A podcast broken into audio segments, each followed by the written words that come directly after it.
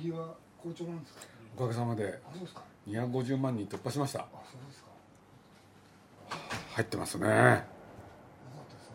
おかげさまで。まあ超大ヒットですね。あそうですか。だから僕が「いや欲をかけばもう少し」って言うと本当に怒られるんですよね関係者に。これはね言えませんラジオで。いや僕は簡単なんですよ要するにポリの記録を抜けば30代の人たちがね元気になるんじゃないかと思ったん食べた？食べた？はい。ごちそうさまです。いただきました。なんかあの細田君って食べるってこととねイメージが一致するっていうのか。なんかちょっと感じが変わりましたね。変わりました？何が変わったんですか？うんちょっとちょっとやさぐれたっていうかあそれあのみ 今みなみなりは非常にミスあのねしょうがすみません。もともとね疲れてくるとね目つきが悪くなる。これでちょっと男の部分が出てくるタイプなんですよ。で今日その感じでしょ？そうですね。だから隠してるね男の部分があるタイプなんですよ。ね？ね好きですよねあもう今何も予想うことも何もできません。まあそれはともかくとして、はい。あのいよいよ放送ということで。はいご苦労様でした。そんな気分じゃないですねまだ。面白いものできましたか？と信じて作ってます。あのマロさんと同じように面白いものを作ってると信じてやるしかないとマロ監督も言ってましたので。宣伝コピーでいうとどういう内容ですか？宣伝コピータイトルは何ていうの？ジブリ創作の秘密がメインタイトルです。はい。サブタイトルが、えー宮崎駿と新人監督葛藤の400日。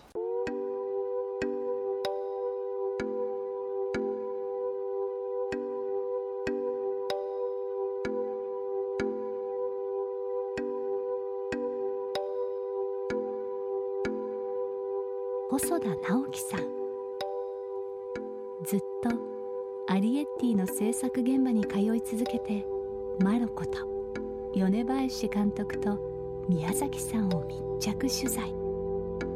8月10日に放送されるドキュメンタリー「ジブリ創作の秘密」宮崎駿と新人監督葛藤の400日という番組を作った NHK のディレクターです。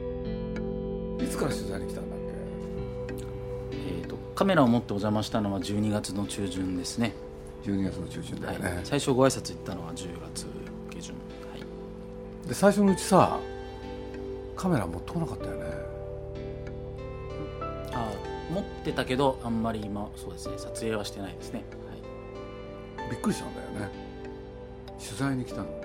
カメラを回さないはい。今回は現場の方が含まるんで、うんえー取材の条件として自分でカメラを回し音も自分で撮ってもらうっていうのが条件だったんでね。それは勉強になりました本当に。あの勉強になった？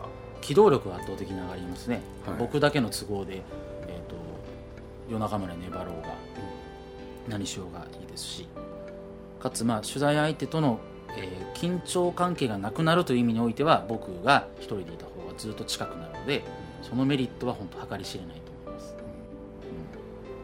うん。えっとただその一方でチームでいた方が、えーと僕がこう客観性を保ちやすいというかまあ寄っている時間も大事ですけど引いてさて今日起きたことはどういう意味だったのかだろうかとか、えーそういうことを考えるときにチームでいると、まあ、もうちょっと別な目がいてディスカッションしたりすると僕も少し引けるんですけど、まあ、一人だともうこうだって思ってたものからあの抜けるのがチームでいる時よりは難しいですね。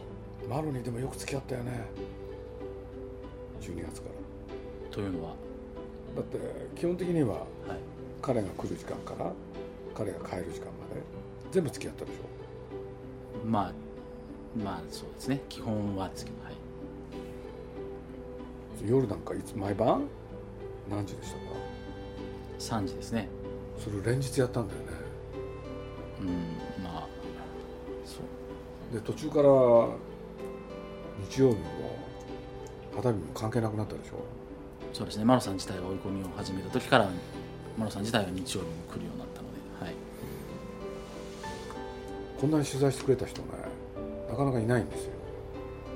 僕たちの番組はマロさんのある一面はあの描かせていただけているという自負はありますけどマロさんの全貌もちろんそんなものはそもそもテレビでできるわけないかもしれないですしまだ僕は分からない部分とか。分かった部分は何？ですけど、まあ、まず差し障りのないところからいくと、まあ、アニメーションが大好きだということですね、はい、それがでも何よりも僕は監督を別にやりたいと思ってたわけじゃないってずっとおっしゃってたマロさんが最後まで駆け抜けたとっても大事な要素だっていうふうに今でも思ってます、差し障りのある方は。みんながまあ思ってるよりは頭の中でシミュレーションとか計算を巧みにしていろいろやってると思います。周りのスタッフの方たちがマロさんの人がいい人がいいってもちろんそれは人がいいのはその通りなんですけどもその表面に出てるものと脳内コンピューターの間には結構な差があると思います。結局マロってどういう人だったんですか？それはですね 今も持って非常に捉え謎ですね。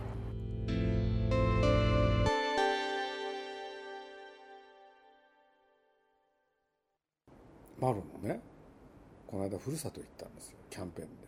はい。金沢の野々市町。はい。でそこで今まで知らなかったことを一つ分かったことがあったはい。彼は高校時代なんと理数系にいたんですね。あはいはいはいはい。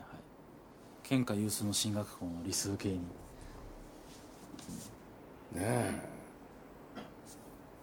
絵描くのと違うんだよね。あいつにそんな面があったとかと思って。それで全然違うねえ美術学校の方行っちゃうんだもんね。珍しいよね。うん本当はそちらで身を立てようと思ってたわけでしょ？で趣味として絵を描いてた、うんそれが逆転するんだもんね。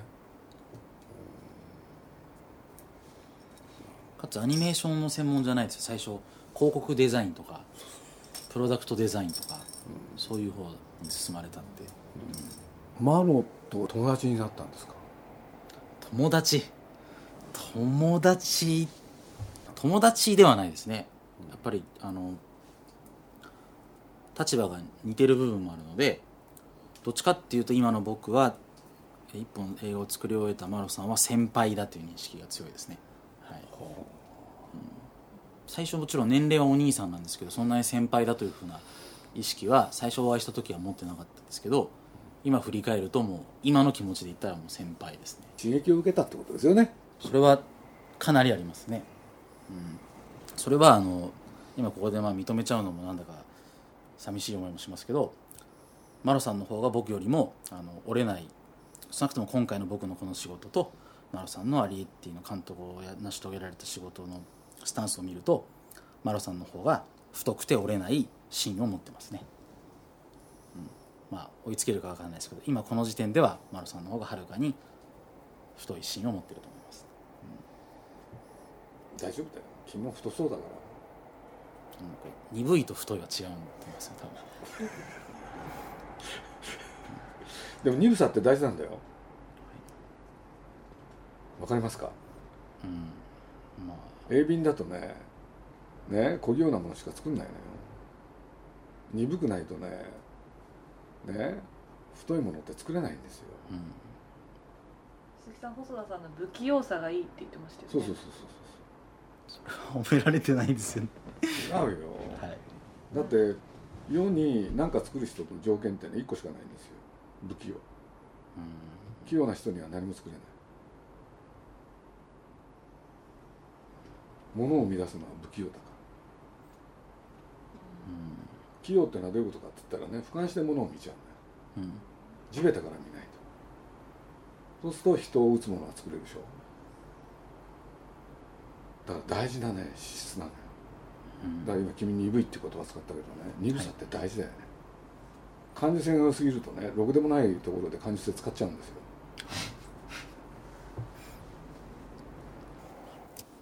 アリエッティを作ってる。はい。同じフロアにはい。宮崎駿もいたじゃない。はい。宮崎駿がはい。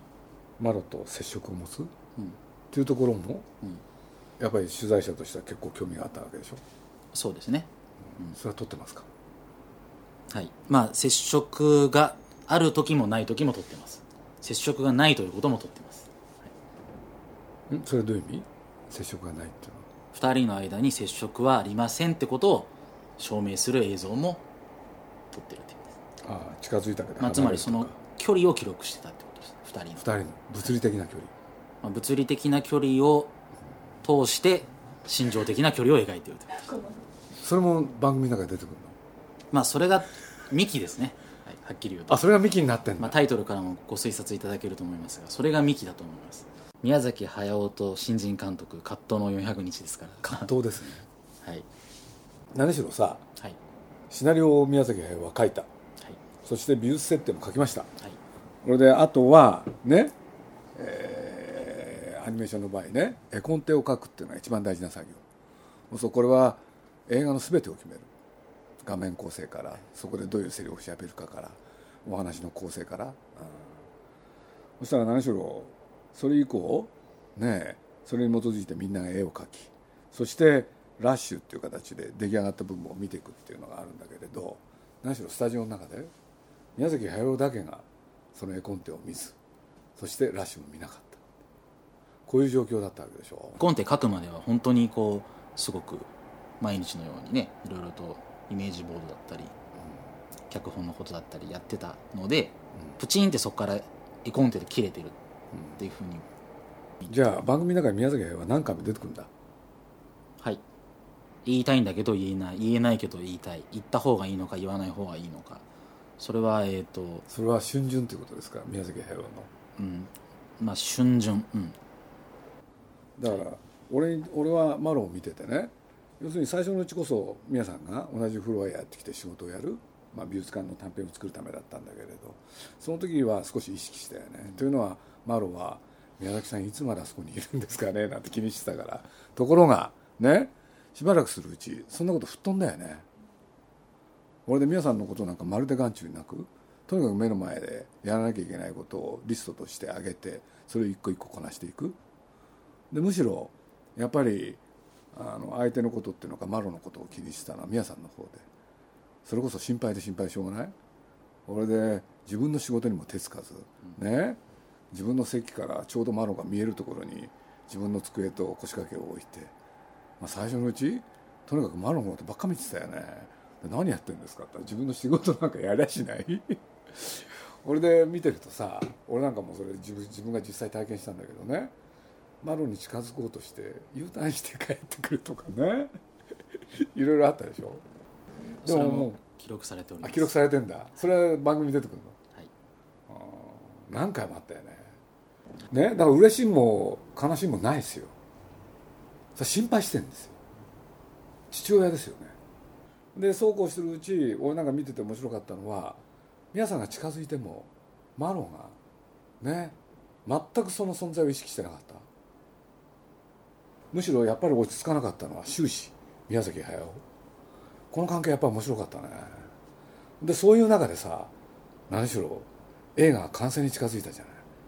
俺で完成に近づいた時本当に久しぶりにねマロが俺にねあの始まった頃の表情を垣間見せてくれたんですよ。垣間見せてくれたっていうのは何しろその間最初まあマロはね人懐っこいやつでそういうことで言うと優しい顔なんだけれど監督作業が忙しくなるプロセスでだんだん顔が厳しくなっていったじゃない。ところが最後の最後になっていよいよ皆さんに見せなきゃいけない。そしたら昔の顔がね戻ったんですよ一瞬。宮崎さんに見せなきゃいけないんですよね。って。それもあります。大きく言うとこういう流れでしょ、うん。それが丸ごと出てる番組なんですね。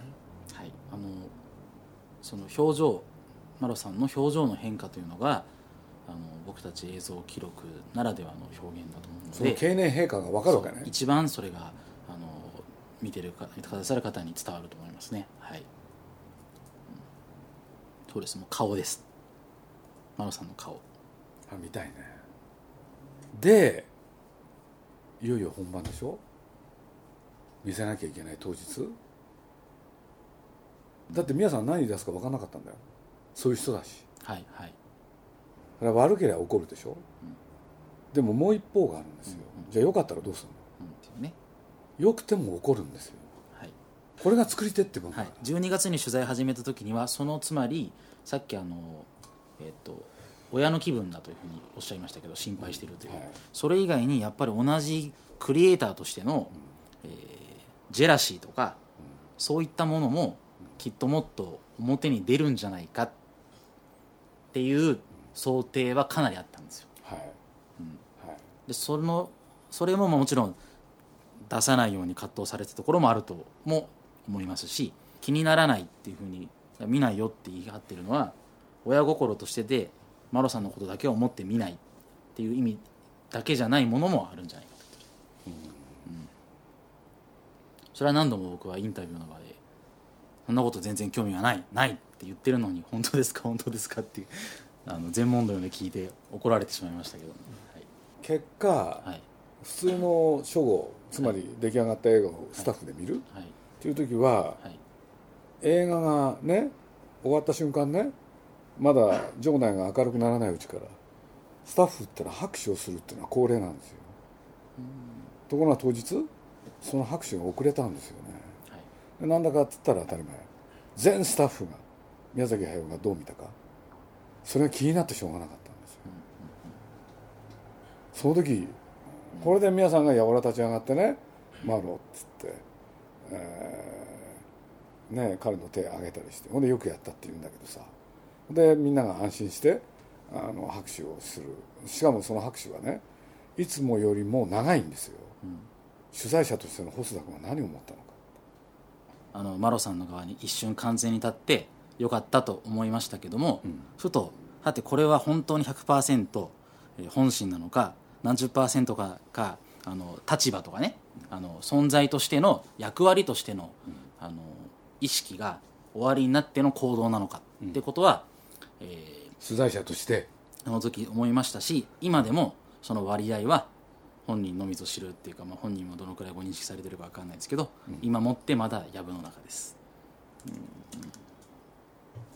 なるほど。でも終わった後ね控え室へ入ったでしょ、はいはい、あの時の宮さんはどういう感じでしたか、うん、あの宮崎さんを見るとパフォーマンスじゃないというか興奮なんですよそうですよね。あれは、うん、そうそう興奮でしょ？そううんで何しろ本人はねうんマロが来た瞬間なんて言っちゃったか。俺泣いちゃったよって言ったんです。よ、あれは何ですか？またこれは難しいんですよ。泣いちゃったような意味っていうのは、うん、そう泣いちゃったような意味は難しいんですよね。あれは芝居じゃできないでしょ、その一連を見てどう思うかな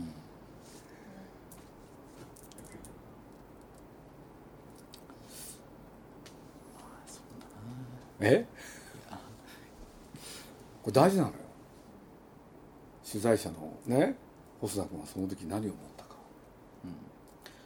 泣いちゃったところは捉えたんですか？それはまた。泣いちゃったところは捉えたんですか？はい。映像で出てくるんですね。はい。それキャッチコピーは一つだけなんですよね宮崎駿あの宮崎駿が泣いた、それ芝居ですか？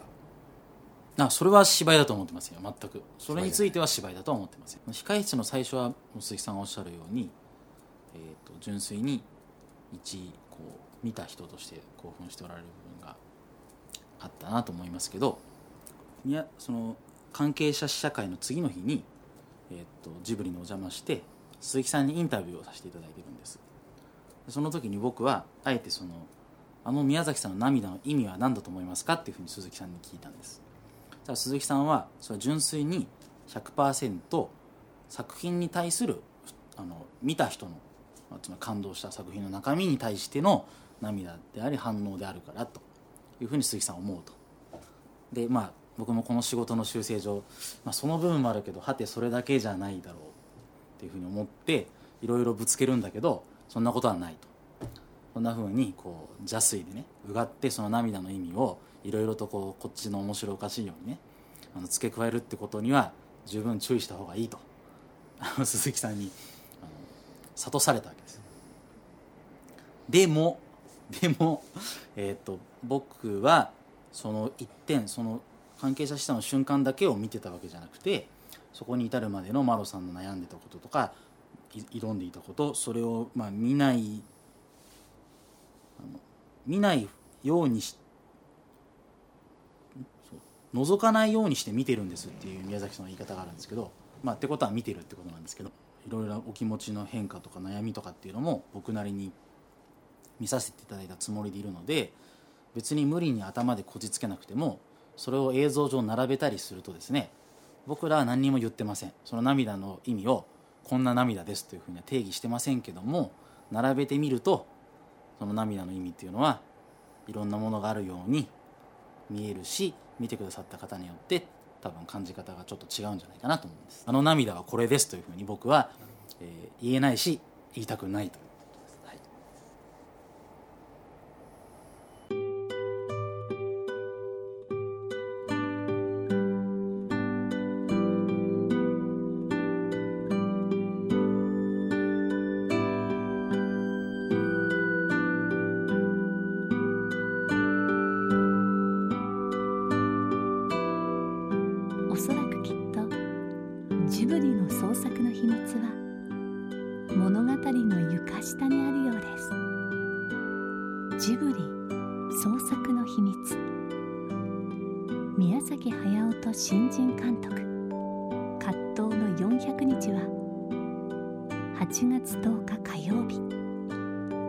7時半から。NHK 総合テレビでオンエアされます。あなたは床下の床下を覗けますか？マロは面白いやつですか？面白いですね。本当に。まだねこんだけ優しさまで分かんないと思ってることの方がはるかに多いんですよね。こうなんかつかめない感じ同僚の方とか同僚の方たちもみんなあのつかめないつかめないというふうに言ってる方多かったですね、うん。誰かあの私はマロさんのことを掴んでるというふうに自信を持ってる方が果たしているんだろうかとも僕は思ってます。掴んでみたくない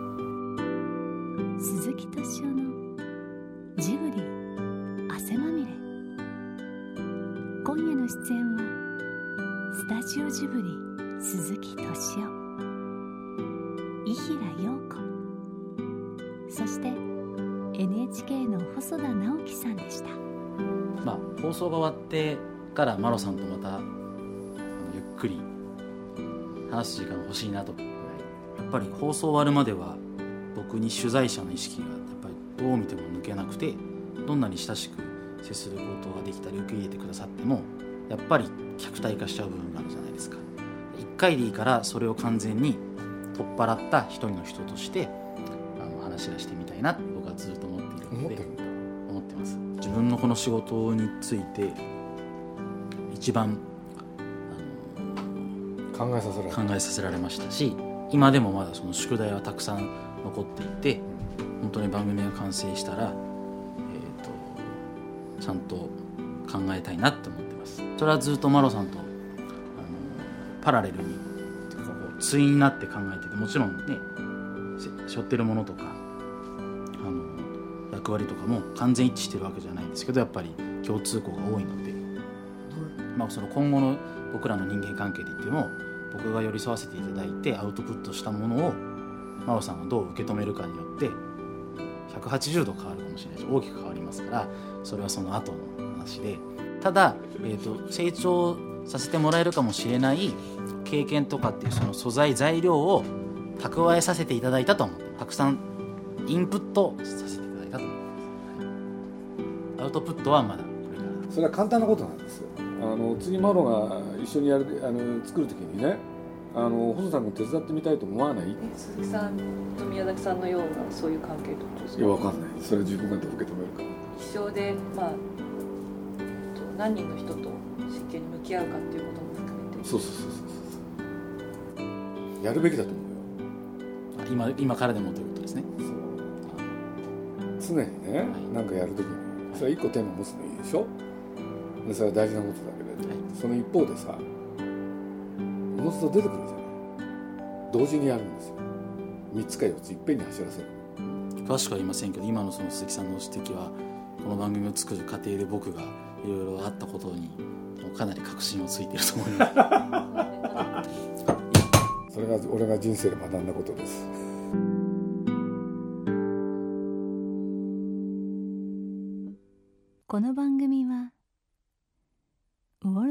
ズニー・ジャパン。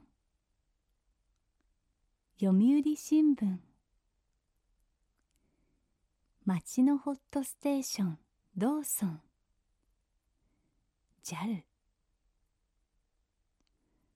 朝日飲料。日清製粉グループの提供でお送りしました。